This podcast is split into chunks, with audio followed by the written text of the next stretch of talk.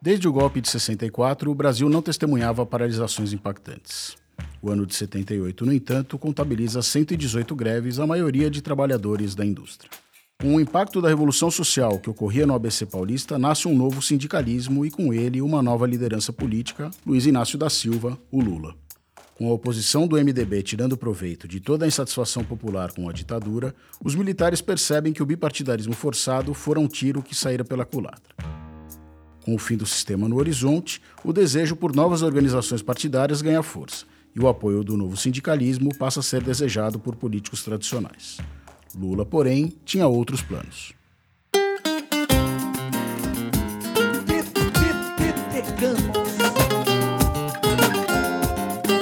Você está ouvindo Petecanos, a história de amor e ódio entre petistas e tucanos. Uma produção da F451 e do Jota. No primeiro capítulo, o podcast falou sobre a chegada de Lula e FHC ao noticiário político. Se você ainda não ouviu, recomendamos que busque ouvir antes de seguir com a audição deste segundo episódio. Eu sou Melina Cardoso e apresento este programa juntamente com Caio Maia e com Marlos Zápios. Nessa edição falaremos das primeiras vitórias do PT e da ala do PMDB que um dia traria ao mundo o PSDB. Em 15 de julho de 78, durante um congresso de petroleiros em Salvador, Lula fala pela primeira vez da necessidade de a classe trabalhadora se organizar em um partido político. Na presença de Fernando Henrique Cardoso, sociólogo que concluirá a temporada como suplente do senador Franco Montoro, e já recorrendo a metáforas de fácil assimilação, o líder sindical aconselha ao sindicalismo brasileiro a, abre aspas, tomar cuidado para não deitar em todas as camas que lhes são preparadas, fecha aspas. E promete que a nova agremiação vai se distinguir do PTB de Vargas por ser criada pelos próprios trabalhadores. No dia seguinte, um colunista alerta na Folha de São Paulo que a iniciativa pode ser um golpe fatal na frente de redemocratização, iniciativa que almejava o apoio do novo sindicalismo para que a ditadura chegasse ao fim. No cálculo da coluna, o temor de que um grande partido trabalhista assustasse o governo Geisel, mais simpático à passagem de poder a uma grande coalizão de centro. O próprio Lula reconheceria que a ideia só foi adiante pela falta de experiência dos envolvidos, o que poupava aos novos sindicalistas do medo que lideranças mais tradicionais sentiam. Antes mesmo de a década de 70 se encerrar, é aprovada em Lins, uma pequena cidade do interior de São Paulo, a criação de um partido para os trabalhadores. Nas palavras do próprio Lula, o movimento chega ao 1 de maio de 79 fomentando o maior momento da classe trabalhadora brasileira. No discurso, o líder sindical fala da crise inflacionária que deu luz ao novo sindicalismo. É chegado o momento, companheiros, de olharmos para frente e vermos o que está acontecendo nessa terra. Diziam que o salário da classe trabalhadora era culpado pela inflação. Arrocharam durante 15 anos o nosso salário e a inflação continua tão alta como estava antes de 1974. Nesse mesmo 1 de maio, são distribuídas com as assinaturas de Paulo Scromov, Jacob Tar, Enora Morina, Wagner Benevides e Robson Camargo mil cópias mimeografadas da Carta de Princípios do Partido dos Trabalhadores. O texto abre criticando toda sorte de obstáculos que se contrapõem aos esforços do grupo, da política do arroxo salarial e até das estruturas semifascistas que tangiam os sindicatos brasileiros. O texto reclama até de apoios que recebiam de aliados ocasionais do campo das classes médias e da própria burguesia, todos descritos como duvidosos. A proposta de recriação do PTB de Getúlio é taxada de demagógica. A ideia do Partido dos Trabalhadores seria de fato levantar algo novo, dessa vez de baixo para cima, uma força política popular e autônoma e sob a alegação de que a abertura política estaria sendo promovida pelos mesmos grupos que teriam sustentado e defendido o regime que se encontrava em crise. A carta até reconhece que o MDB possuía alguns quadros honestamente comprometidos com as lutas populares, mas alerta que o conflito de interesses dos múltiplos recortes da sigla culminava com a vitória dos que chamavam de opressores.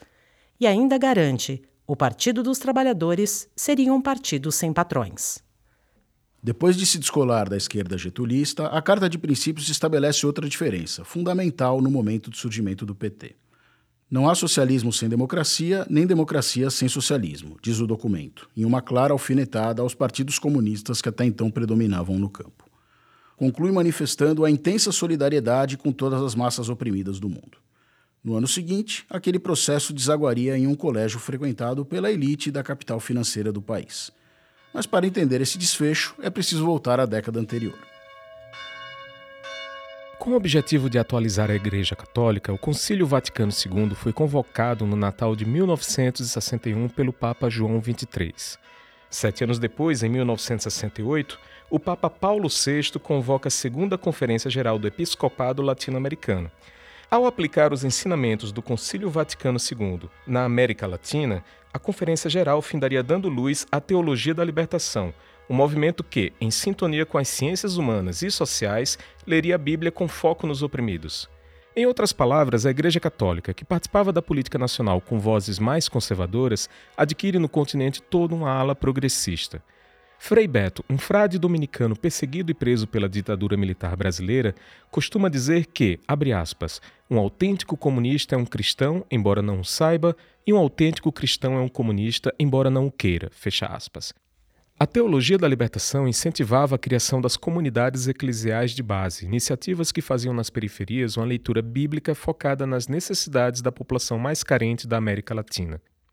E o próprio Lula explica até hoje a importância desse braço religioso para a fundação de um partido para os trabalhadores, como nesta live com o teólogo Leonardo Boff, registrada em meados de 2020. Eu digo que eu sou, eu sou na política um, um pouco filho do movimento sindical, um pouco filho do movimento social, um pouco filho da teologia da libertação. Em 1964, a Marcha da Família com Deus pela Liberdade foi um dos atos que findaria legitimando o golpe que iniciou uma ditadura de 21 anos no Brasil. Mas é também por força de um ato religioso que a sociedade começa a se voltar contra os ditadores.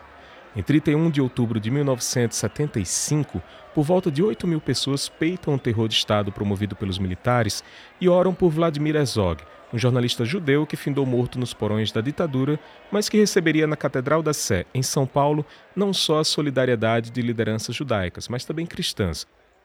É dos esforços para unir a sociedade contra os ditadores que, em 1978, é lançada a Frente Nacional pela Redemocratização, aquela que preocupava o colunista da Folha, e no Rio de Janeiro é criado o primeiro Comitê Brasileiro pela Anistia. Por isso, não é estranho que, em 10 de fevereiro de 1980, por volta de 1.200 entusiastas de um partido para os trabalhadores se encontrem no Colégio Sion, uma instituição católica localizada em Higienópolis. Conhecido como a Escola das Meninas Ricas da cidade, o Sion era desde os anos 60 impactado não só pela teologia da libertação, mas também pela liderança progressista de Paulo Evaristo Arnes, um frade franciscano que ficaria conhecido como o cardeal dos direitos humanos.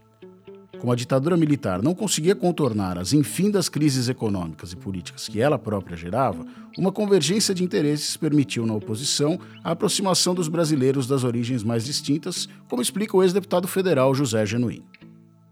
E eu, e eu avaliei na época, eu estava certo, que o, PC, o PT era uma experiência nova que emergia das greves, dos movimentos populares contra a caristia, do movimento estudantil na reconstrução da Uni do movimento da intelectualidade, principalmente materializado na SBPC, e de um movimento de ex-presos políticos que, com anistia, saíam da cadeia ou, vinha, ou saíam do exílio, porque a minha geração, ela, a maioria dela foi morta é, ou assassinada ou na tortura.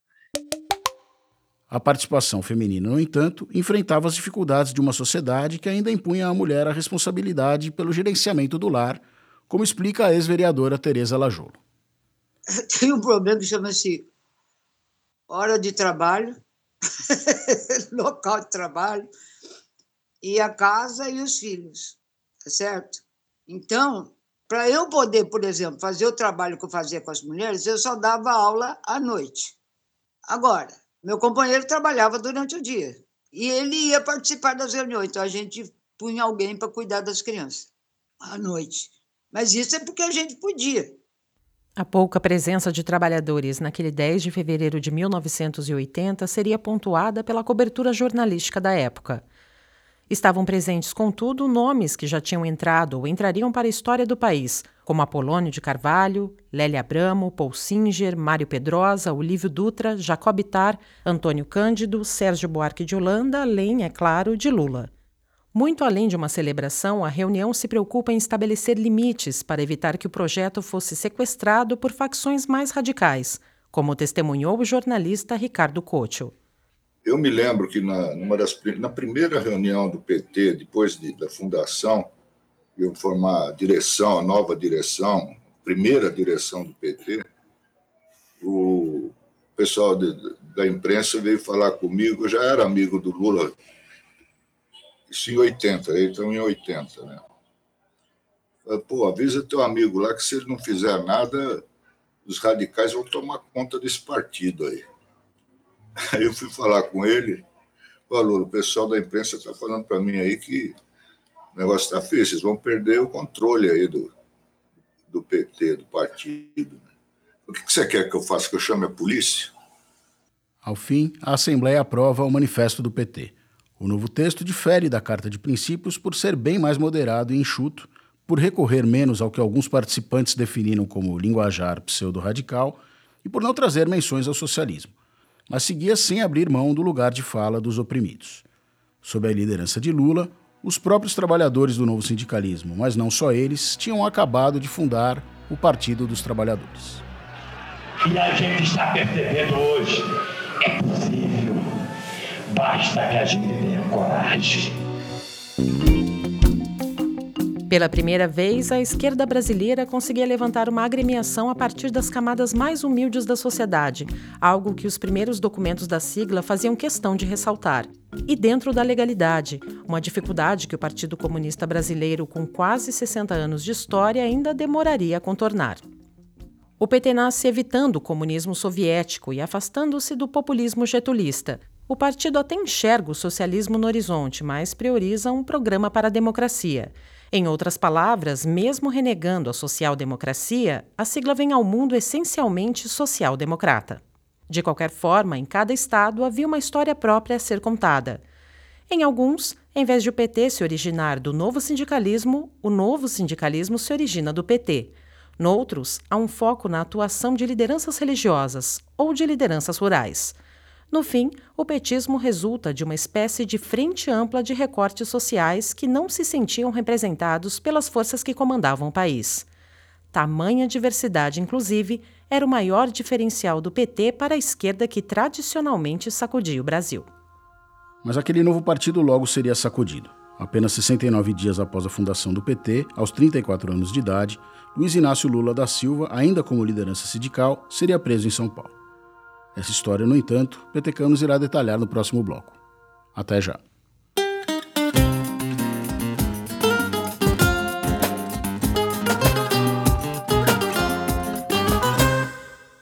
E o clima estava quente na virada da década.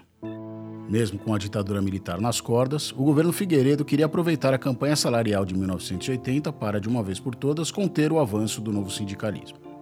Mas os novos sindicalistas seguiam sem demonstrar temor dos militares já com o partido para chamar de seu, reúne-se no 16 de março sob o lema Tá chegando a hora da onça beber água. E com a greve aprovada em assembleia, cruzam os braços à meia-noite do dia 1 de abril. Apesar da coragem dos companheiros, Lula parecia apreensivo. No filme ABC da Greve, de Leon Witzman, o líder sindical surge com um semblante para lá de sério. Coça a cabeça, fita o chão, finaliza um cigarro e só então encara a multidão de microfone em punho. Companheiros,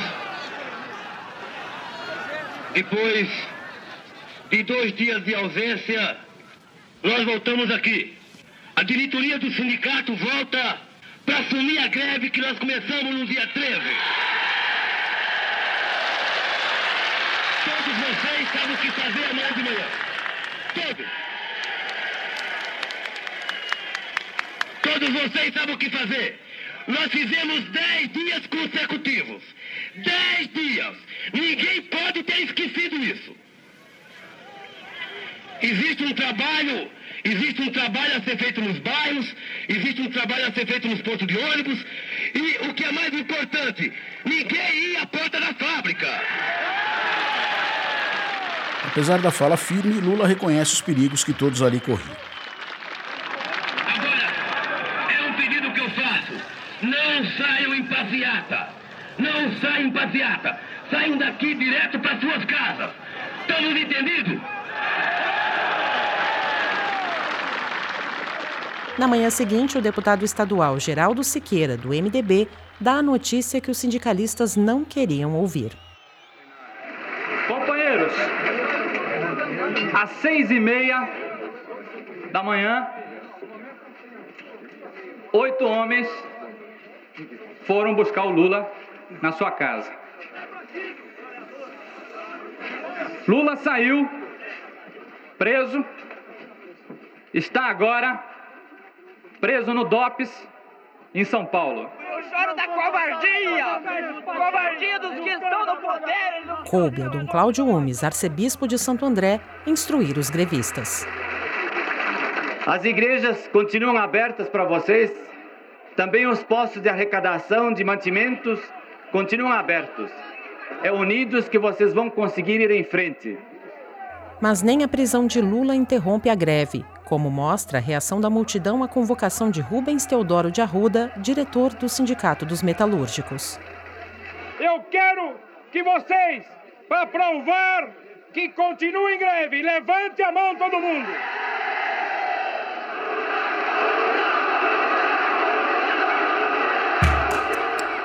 Ao todo, a Polícia Federal e o Departamento de Ordem Política e Social, o DOPS, prendem 15 pessoas na capital paulista, no ABC e em Santos. A lista de detidos trazia os nomes de Dalmo Dalari, de Jalma Bom e de dois irmãos, José Ferreira da Silva, mais conhecido como Frei Chico, e Luiz Inácio Lula da Silva. Único enquadrado pela Lei de Segurança Nacional, Lula é preso por um mandado da Justiça Militar sob acusação de incitar uma greve. Segundo Frei Beto, que testemunhou a prisão do torneiro mecânico em São Bernardo do Campo, enquanto o detido esbanjava a tranquilidade, os oito policiais que o prendiam não conseguiam esconder o nervosismo. A reação é grande e de imediato. A OAB condena os desmandos e a violência do gesto. Dom Paulo Evaristo Arnes, cardeal da Arquidiocese de São Paulo, emite comunicado contra as prisões arbitrárias de líderes operários. Fora do Brasil, a imprensa critica a intervenção militar pelo risco que oferece a abertura democrática. No outro lado, Murilo Macedo, então ministro do Trabalho, chega a dizer que haveria infiltração comunista no movimento grevista do ABC. Alexandre Garcia, no cargo de porta-voz do governo Figueiredo, trabalha a narrativa de que tudo estaria dentro da normalidade, garantindo que a detenção de dirigentes sindicais se fez dentro da lei.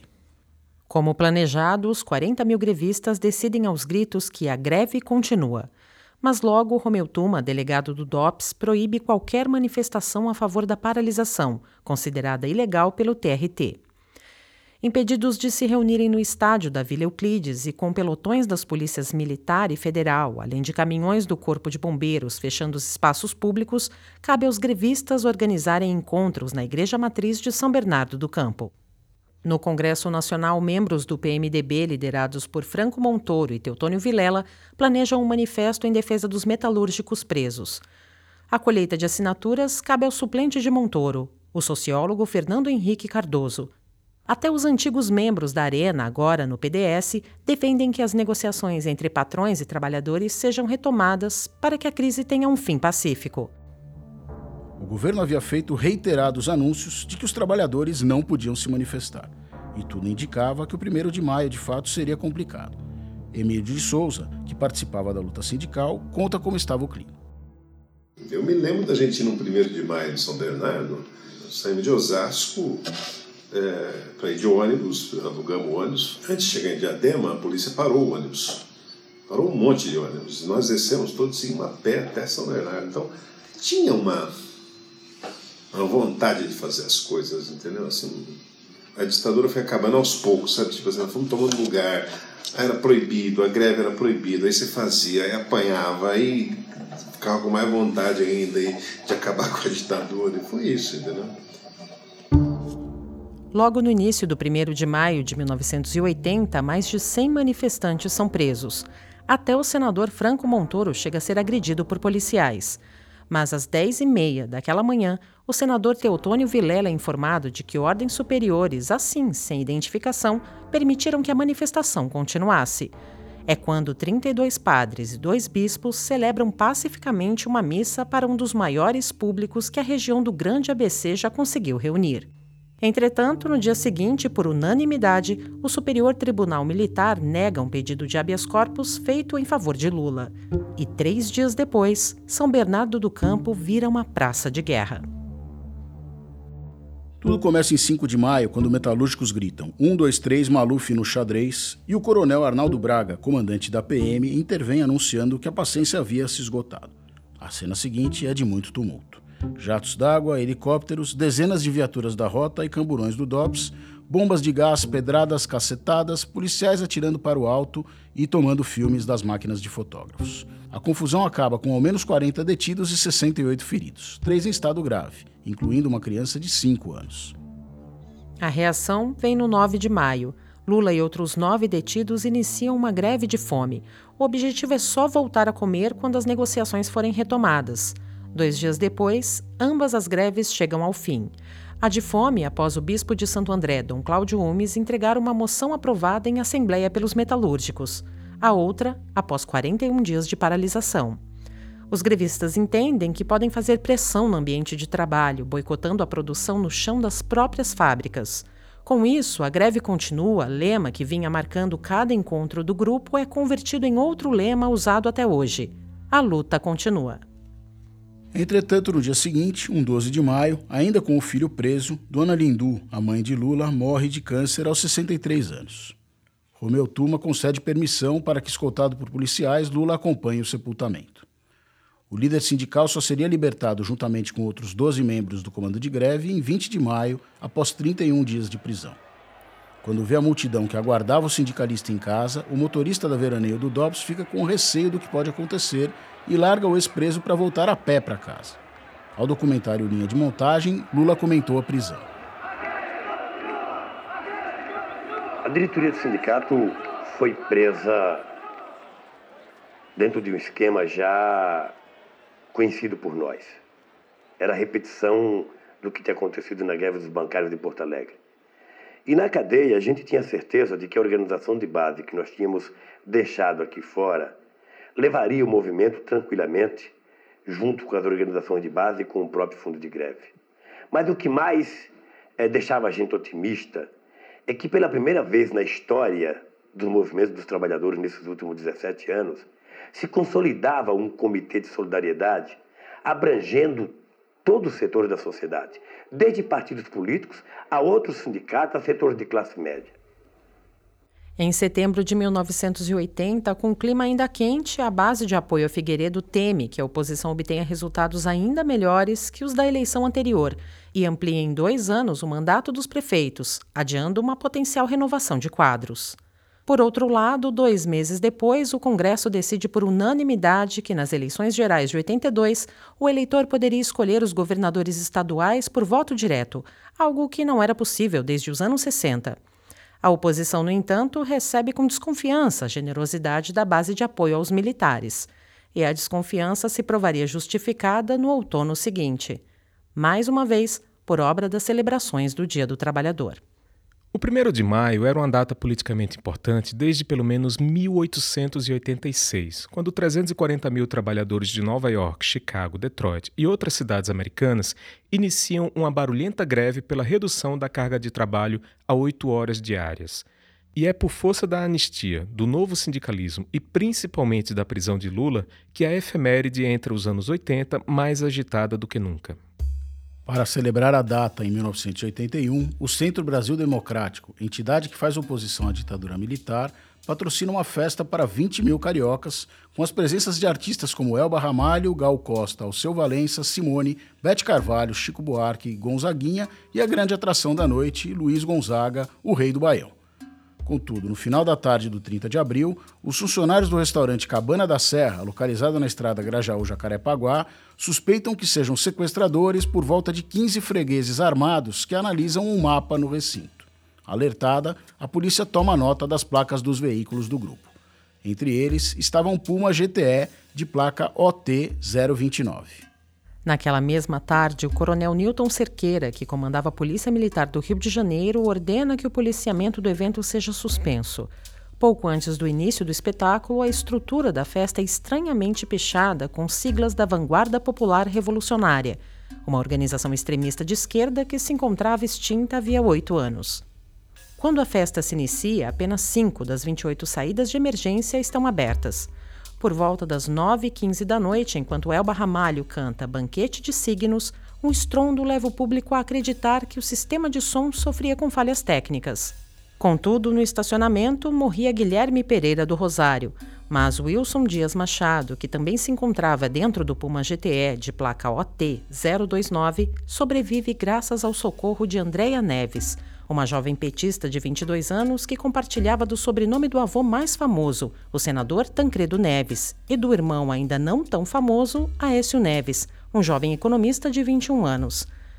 Ela ainda não sabia, claro, mas as vítimas que socorria eram militares da linha dura do regime. 30 minutos depois, uma segunda bomba é lançada sobre o muro. Mirava a casa de força do evento. Explode, mas não consegue interromper o fornecimento de energia. Em seguida, um Opala branco é visto deixando o local com o ocupante a gritar: Vocês ainda não viram nada. O pior vai acontecer lá dentro. Lá dentro havia uma terceira bomba sob o palco.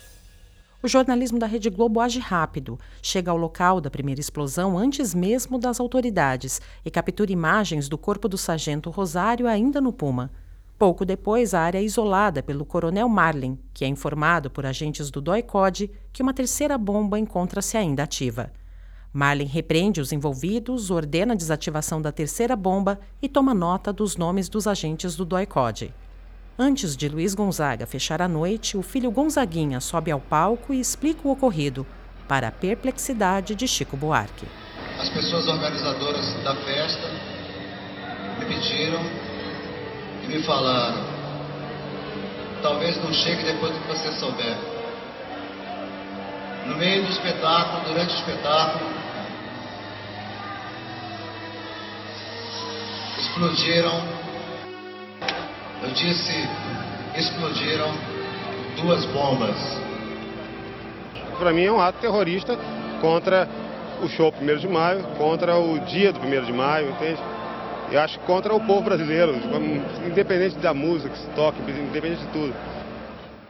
De janeiro de 1980 a 1 de maio de 1981, foram registradas 74 ações terroristas no Brasil, com foco principalmente em bancas de jornal, mas atingindo também a sede da Ordem dos Advogados do Brasil. Corriqueiramente, denúncias anônimas tentavam atribuir os atentados à extrema esquerda. Mas, como se viu na fundação do PT, o esquerdismo vinha limitando as próprias ações a projetos democráticos, de tal forma que as narrativas de tantas false flags só geravam desconfiança contra a extrema direita. Assim que as bombas explodem no Rio Centro, aventa-se a hipótese de que a linha dura do regime seja a executora e vítima de um atentado que pretendia atribuir a opositores. Mas a imprensa tem muita dificuldade na apuração.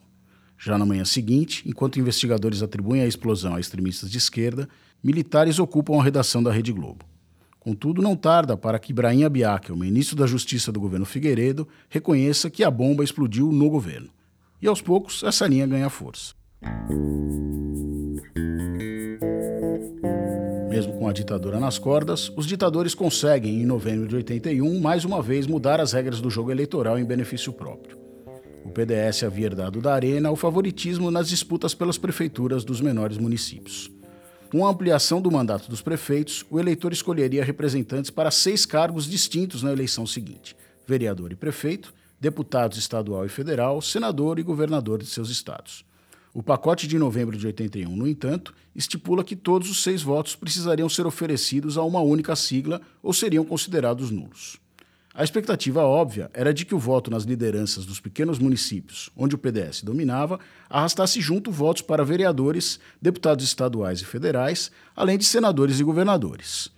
E com a esperada maioria no Congresso, garantir que o sucessor de Figueiredo fosse escolhido indiretamente por um colégio eleitoral amigável. Na ocasião, desesperançoso com a abertura democrática, Lula declara que a farsa acabou. Tancredo, por sua vez, reage fundindo o PP e parte dos dissidentes herdados da Arena ao PMDB. Com isso, candidaturas da sigla foram fortalecidas em São Paulo, no Rio de Janeiro, Paraná, Rio Grande do Sul e em Minas Gerais. Em São Paulo, uma alteração de planos mudaria bastante a história do país. Franco Montoro derrota Orestes Quercia na convenção do PMDB. O vice seria Mário Covas, aprovado pelos delegados do partido, mas Quércia, com apoio de militantes do MR8 e do Partido Comunista Brasileiro, pressiona e consegue para si a vaga de vice na chapa. Nos debates, Montoro não escondia que liderava uma frente que mirava algo muito maior do que o Palácio dos Bandeirantes. Fala-se muito que o MDB é uma frente. Os demais partidos também, de certa forma, são frentes, porque todos eles têm homens de várias, de várias correntes, várias tendências. Mas, historicamente, o MDB está contribuindo para a elaboração de uma ideologia democrática no Brasil. E ideologia elaborada não pelos intelectuais, mas pela realidade. Há 16 anos constituído, ele une todos aqueles que estão dispostos a substituir o autoritarismo por um regime democrático e pluralista. Ao fim, apenas cinco partidos concorrem na eleição geral de 82. Coube um sorteio da Justiça Eleitoral atribuir um número para cada postulante. O PDS recebeu o número 1, o PDT de Leonel Brizola, o 2, o PT, o 3, o PTB, o 4 e o PMDB, o 5. Com o slogan Vote 3, o resto é burguês, o PT só não consegue lançar candidato ao governo de Alagoas. Como imaginado desde o início da ditadura militar, o voto direto se revela um enorme obstáculo aos militares. O voto casado serve apenas para que a derrota do governo seja menor do que a temida. Na Câmara Federal, o PDS não consegue repetir a maioria que a Arena sempre conquistava. Mas no Senado, o voto vinculado permite ao PDS levar a Brasília um número maior de senadores. Com maioria na Câmara Federal, a oposição comemorou a conquista de 10 governos estaduais, incluindo os de São Paulo, Minas e Rio de Janeiro, onde vence a eleição o arqui-inimigo do regime, Leonel Brizola. Economicamente, a base da ditadura viu 75% do ICMS arrecadado em todo o país escapar pelas mãos.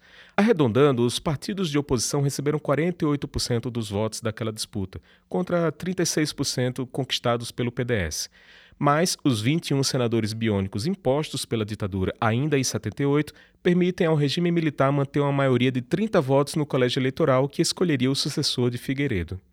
Em São Paulo, com praticamente o dobro dos votos do adversário, Franco Montoro é eleito governador e sucede Paulo Maluf, que finda como deputado federal mais votado. A vitória também beneficia Fernando Henrique Cardoso, já que Montoro, ao assumir o governo de São Paulo, libera o gabinete do Senado ao suplente e também beneficiaria Mário Covas, o terceiro deputado federal mais votado, escolhido por mais de 300 mil paulistas. Mas o Canos ainda explicará melhor essa história.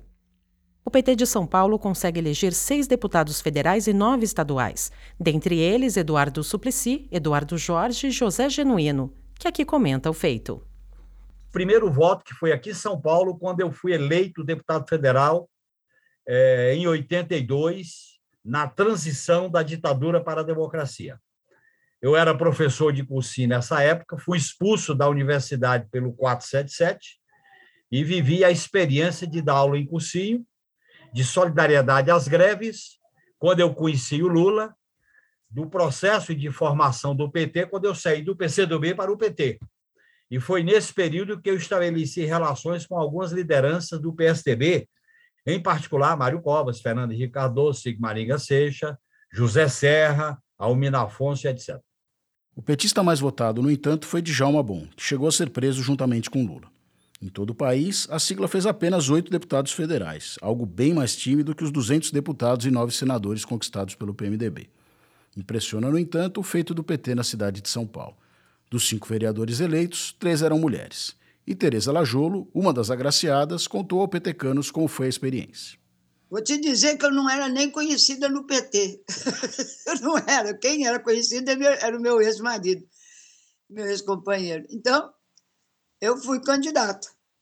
E vamos lá, trabalhar no bairro, trabalhar em outras regiões. O pessoal que conhecia, ouvia falar, começou a levar material, porque também durante a, a luta do, do, dos bairros, eu participei do movimento da caristia, então eu conheci o pessoal da Zona Sul, Zona Leste, então a mulherada também levou material para lá. E aí é, veio a eleição, eu levei um susto, que eu fui eleita.